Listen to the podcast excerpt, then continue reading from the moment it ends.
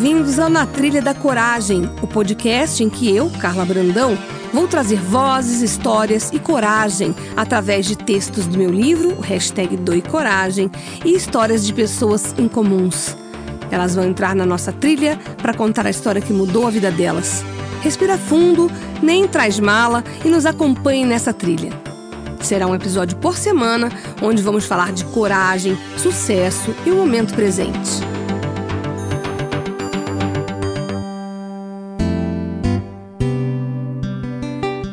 Começando o Na Trilha da Coragem de hoje, um dia especial, com toda a energia e todo esse amor que fica no ar quando estamos no Natal. Uma data especial, uma data em que cada um, de alguma maneira, na sua religião, na sua crença, na sua forma de encarar, tem uma proposta de ver a vida de outra forma. E para esse dia especial, para esse momento especial, eu convidei uma pessoa que é muito especial para mim. Eu cito ela no meu livro, o hashtag Doe Coragem, porque ela me deu muita coragem em muitos momentos que eu precisei na minha vida. E ela é um exemplo para mim de coragem. Eu estou falando de Nahime e a Nahime Skoss. É assim que fala, Nahime? Isso. Está do outro lado da linha, porque ela, ela mora em Santos. E ela de lá vai nos dar contar um pouco da história dela para que sirva de é, de incentivo para quem nos ouve e eu convido a todos a entrarem nessa trilha conosco. Boa noite, Nahime. Oi, Carlinha, boa noite. É com muita honra que eu estou aqui, aproveitando essa oportunidade que você me deu e nesse dia tão mágico que é o Natal, né? E eu sempre fui criança no Natal, sempre fui natalina, nataleira, sei lá como querem chamar e gosto de árvore, gosto daquela magia de Papai Noel te deixou um presente. É, tanto é que eu, a gente não faz amigo secreto. E eu tenho um hábito no Natal muito legal, que é um presente de verdade e um presente de mentira. Ah, é? Conta o que, que é. Um presente de verdade e um presente de mentira. Então, o presente de mentira são os presentes normais, uma camiseta, um perfume, é, um livro. Esses são de mentira para mim. E os de verdade já são presentes mais significativos, que têm a ver, por exemplo, com a energia do ano. Então, ano passado, como uh, o símbolo de 2019 seria um pássaro, eu achei uma pombinha, coisa mais linda, pequenininha, e dei para as pessoas que eu amo. Essa pombinha foi o presente de verdade. E assim é, todos os anos. O meu Natal é marcado assim, todos esperam o presente de verdade. E para esse ano de 2000, para o próximo ano, 2020, o que, que você deu hoje para o pessoal? Ou vai dar? Não sei se você encontrou todo mundo. Eu vou dar, porque é um ano que fala da natureza e tem muito a ver a natureza com os minerais. Então eu estou escolhendo pedrinhas verdes que tenham um significado com a mãe natureza, né, a quem eu reverencio sempre com muita gratidão e estou comprando as, as pedrinhas. Aliás, eu já comprei e só falta embrulhar. E esse vai ser o presente de verdade esse ano. Agora conta para quem está ouvindo a gente agora quem é a Nahime, né? Para que as pessoas entendam por que, que você tem essa, essa forma diferente de entender a vida. A Nahime é uma terapeuta eu sou sensitiva também e eu leio nas pessoas os traumas que elas guardam no inconsciente. Então, é uma memória. Como essa memória não se apaga, existem formas de ressignificar essa memória, transformando-a numa virtude, numa qualidade, para que a pessoa possa é, não ficar presa nisso, porque muitas vezes um trauma ele fica ali, está registrado no inconsciente. Uhum. E muitas vezes, em momentos difíceis, é como se fosse um botãozinho lá é, um dedinho apertasse o computador e aquele trauma ele desarquiva em forma de emoções, sentimentos, palavras, comportamentos, né? E o Natal é uma época que em muitos mexe com uma memória positiva. Sim, mas que nós temos também. É como se um dedinho fosse lá, tocasse aquele botãozinho e despertasse o melhor de nós, assim nessa magia do Natal, nessa necessidade de perdoar é, pessoas, situações que aconteceram ao longo do ano, uhum. uma necessidade forte de ser grato, de agradecer os acontecimentos do ano, uhum. enfim, muitas memórias positivas. E em outros que de repente viveram traumas num dia de Natal, é, pode acabar desarquivando emoções muito fortes, como o medo, uma incerteza, uma depressão, uhum. e a uhum. pessoa de repente não querer participar é, de uma festa natalina, de um jantar natalino, uhum. enfim, essa pessoa se recua, né? Uhum. E, diante disso. E então, qual a então solução para quem não tem como te acionar agora, mas está nos ouvindo agora? Tem alguma coisa que ela possa fazer nesse momento? É, quem tem essa memória de trauma. É isso, diz? quem quer, quem precisa. Gostar, é, para quem gostaria de reverter isso agora de alguma forma e usufruir de alguma forma de uma energia legal do Natal na sua vida. Então, eu, eu oriento que essa pessoa faça um exercício de respiração bem profundo, volte naquele Natal onde aconteceu o trauma, mas não entra na cena. Muda o cenário. Uhum. Assim, veja uma cena feliz ou lembre de um outro Natal, porque às vezes em um aconteceu alguma coisa, mas tiveram N outros muito felizes, né? Uhum.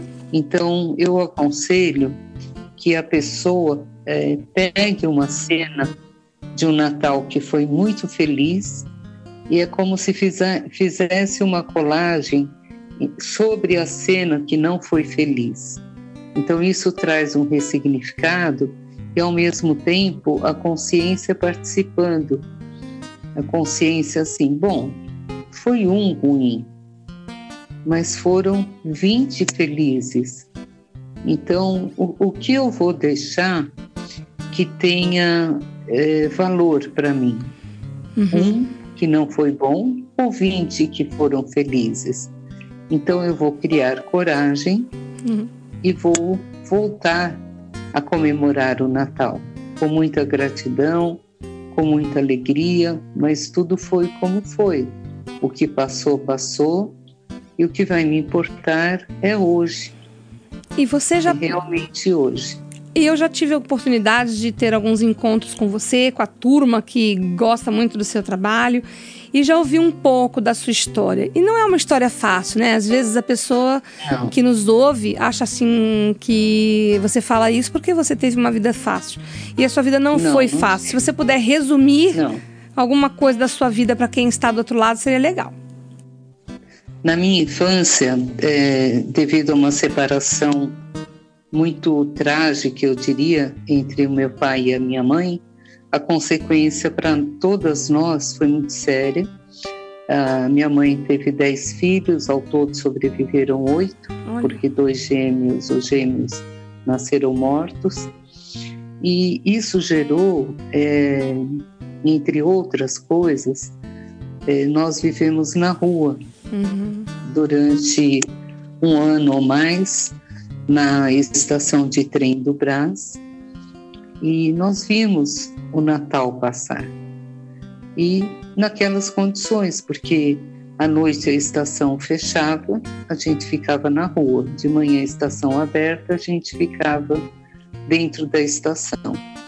Então nós vimos o Natal passar.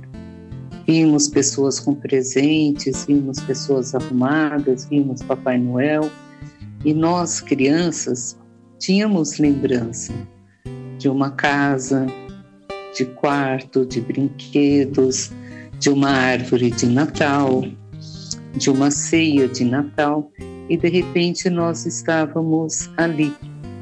Sem nada daquilo, né? Coco na noite de Natal. Uhum. Porque tinha um depósito de coco perto e quando o coco ia estragar, uh, os funcionários, as pessoas que descarregavam o caminhão davam para nós. E, e assim, é, a gente sentia, lógico, uma tristeza, uma angústia muito forte. E natais como esse foram pelo menos três ou quatro anos seguidos. Então, o Natal ficou assim, como uma lembrança, uma memória boa. A gente saía para a rua para ver o Papai Noel e se contentava com isso, ganhava um pirulito e pronto. Então, eu, particularmente, as minhas irmãs também, a maioria, uhum. transformamos isso. Assim que nós fomos tendo condições, a primeira coisa no Natal era a árvore de Natal e os enfeites. Então, foi uma forma que nós encontramos de voltar a ter natais felizes. E, e, eu aprendi muito com isso. Foi nessa época que eu aprendi assim que tinham muitos presentes falsos, né? De pessoas que estavam magoadas uma com as outras e o presente educadamente, né? Uhum. Social, era né? Era uma forma de se desculpar, era uma forma de fazer as pazes, mas não tinham as palavras, né? E eu passei a pensar nisso já pequeno, né? E falando, bom, o que, que, que é um presente de verdade, afinal? Né? E para mim ficou, assim, que, que eu extraí desse trauma uhum. é que o verdadeiro Natal, ele acontece dentro de nós. Oh. Não importa o que você tem na mesa, não importa o quanto de dinheiro você tem no bolso, não importa o presente, o brinquedo, não importa nada. Ele está no coração. Então, você dá um sabor para ele. E quando você tem condições financeiras, você materializa o Natal. Uhum. Aí sim, é uma ceia, é uma árvore, é um presente, é aquilo que se acha que deve presentear. E então eu tive muitos natais difíceis, não foi só na minha infância, foi também é, na infância dos meus filhos, que foi foram momentos assim muito difíceis e que por mais que a gente quisesse pôr uma ceia na mesa, não tinha dinheiro para isso. Então nós aprendemos a, a superar. Eu ensinei eles a olharem uhum. para o Natal de uma outra forma. A gente saía para a rua, viu a mesma coisa, via o Papai Noel, ganhava um pirulito, agradecia e estava bom demais. Estava além do que a gente poderia esperar. E então foi dessa forma, é, e trocando assim o cenário, né, uhum. que eu fui superando. E Agora, esse ano, recentemente, eu estou passando por uma experiência, eu chamo assim, uhum. é, bastante rica. É isso que eu quero que todo mundo preste bem atenção no que ela vai falar agora, porque isso para mim é coragem. Conta aí, Naim. Uma, uma experiência muito rica, de muito aprendizado. Eu me deparei em abril com uma notícia de um câncer. Aí passei, comecei a fazer a químio e a minha reação foi surpreendente, assim, porque eu não me revoltei em nenhum momento, em nenhum momento eu perguntei para Deus por que eu, né? O que eu fiz, eu disse para para essa doença, eu te aceito e eu te acolho, porque eu acredito que você veio me ensinar alguma coisa. Uhum. Então, eu te aceito. Meu, meu, primeiro passo foi aceitação. Não sei se alguém que está me ouvindo está é, passando por um momento como o meu ou conhece alguém. Então, o primeiro passo é aceitação e acolhimento. Segundo passo, é, alegria e gratidão. Alegria porque eu tinha que aprender alguma coisa que meus olhos não viam. E eu começou a me cair a ficha diariamente do que eu tinha que aprender. O quê? E o principal e a primeira coisa que eu aprendi foi viver um dia de cada vez. Porque um dia eu podia contar comigo, no outro dia eu já não sabia. Uhum. E terminei o tratamento agora das quimioterapias, as rodadas, né? Uhum. E estou fazendo os exames para saber como eu estou, como ficou, mas alguns exames já mostraram um bom declínio da, da, da metástase, do próprio tumor. Uhum. E a forma como eu reagi Uhum. foi uma coisa muito surpreendente até para mim, porque eu não tive vômito, eu não tive diarreia, não, não tive nada. A única coisa que eu sentia é, era enjoo, Uhum. só. E, E um eu- pouco de tontura. E eu vou te fazer um, um pedido. Aproveitar, eu queria aproveitar essa sua sabedoria ímpar e essa sua sensibilidade assim diferenciada, sério mesmo, Nahime. Eu te admiro demais, sou muito grata a você e quero Eu propagar. Ah, e eu quero propagar isso. Nunca me esqueço de você chegando, foi a primeira a chegar, né? Uma das primeiras, acho que é a primeira chegar no lançamento do meu livro com seu abraço carinhoso, com aquele seu sorriso de sempre, aquela energia, aquele abração que você me deu, eu nunca vou esquecer. E eu quero que aproveitar esse momento aqui importante dentro do na trilha da coragem para que você dê a sua palavra para as pessoas que estão nos ouvindo em relação à coragem. Eu acho que o, o primeiro ato de, acora- de coragem é você aceitar a sua realidade. Por pior que ela seja, por pior que ela se apresente, por mais que pareça o fim do mundo, né? Eu penso que um passo antes eh, de chegar à coragem é você aceitar, olhar para a realidade e falar: eu aceito você.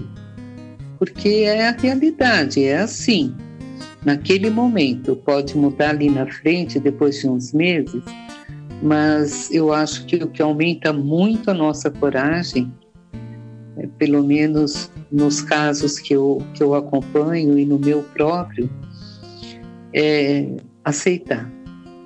A realidade é que isso aqui tá ruim, é assim, mas é, é o que tem para hoje, como todo mundo diz. Uhum. Então, ou eu tenho coragem, me levanto e passo por isso, ou eu vou ficar sem coragem, invadida por toda uma covardia e vou ficar deitada esperando que alguém resolva. Então, é aceitar a realidade. Esse é o primeiro grande passo da coragem Uhum. Em qualquer situação, seja doença, seja falta de dinheiro, seja seja o que for. Eu acho que isso é um presente que todos deveriam dar para si mesmo numa noite como hoje, uma noite de Natal. Ai, eu, eu te admiro demais. Que lindo, que lindo isso. Todo mundo tem o seu problema, né? E a gente tem mania de querer achar que o nosso sempre é maior do que o do outro. Eu agradeço as suas palavras, Nahime. Eu agradeço essa sua doação de conhecimento. Imagina, Carlinha, pode, E- me, pode me sempre que você quiser. E uma outra coisa que eu quero falar de um projeto que eu tenho Boa, eu ia te perguntar sobre É, isso. É, que eu aprendi também com isso, né? Eu, eu sinto que eu tenho tanto para dar, tanto para dar, é, com todo o meu conhecimento, né, de trabalho e com toda essa experiência que eu passei, Uhum. que eu, eu quero fazer dessa experiência, transformar isso num trabalho voluntário, em alguma ONG, em algum lugar, e, e já pedi isso a Deus e ao universo que me coloque as pessoas. E por incrível que pareça, a minha oncologista, Uhum. outro dia eu falei para ela dos meus sinos, da meditação e tudo, e ela foi na cabine que eu estava fazendo a químio, no uhum. dia da químio, uhum. e quis conhecer meu sino. Eu levei, toquei, e por sinal era a última sessão, e todo mundo chorou porque eu fiz uma meditação de gratidão. E ela me falou que no final do ano, agora, acho que é, entre Natal e Ano Novo, uhum. tem uma é, confraternização, uhum. que ela ia me chamar para eu fazer um trabalho ali com aquele sino. E ela foi atender os pacientes dela. Ela falou, nossa, eu estou super atrasada. Daqui a pouco ela volta. Olha, tem uma paciente ali, até que o problema não é tanto a paciente, apesar do caso dela ser muito, mas muito grave. O problema é a filha que não para de chorar. Hum. Posso pedir para a filha vir conversar com você? Eu falei, lógico que pode. E a filha veio. E eu fiz o trabalho com o sino, no meio da, da, da minha quimioterapia. Fiz o trabalho de meditação e convidei se essa moça e a mãe gostariam de ser as primeiras nesse meu projeto. E ela aceitou.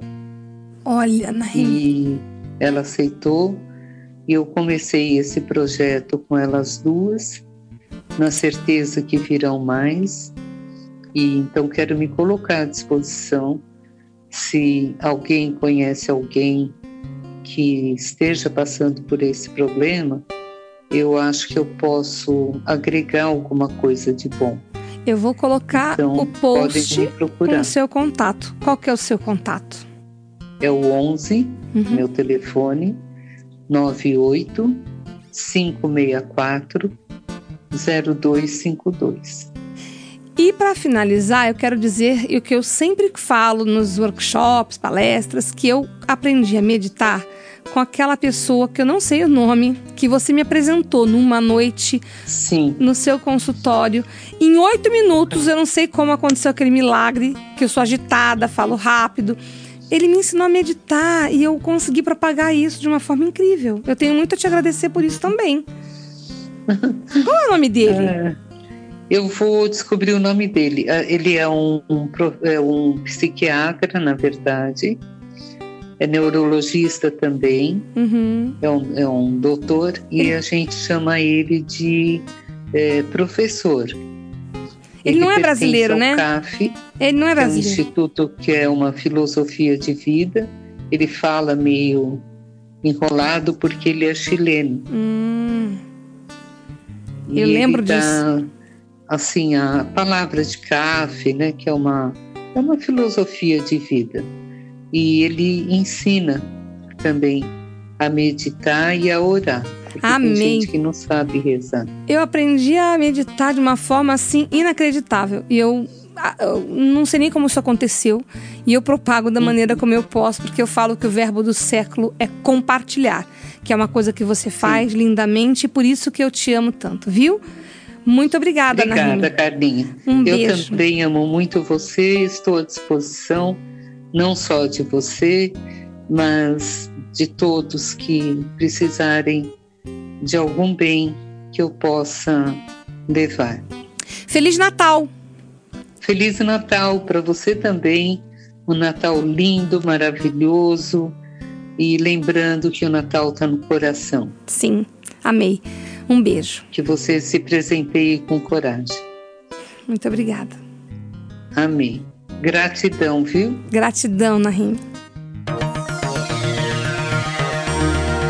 Esse foi o Na Trilha da Coragem. Semana que vem tem mais, sempre com uma história em comum e relatos inspiradores.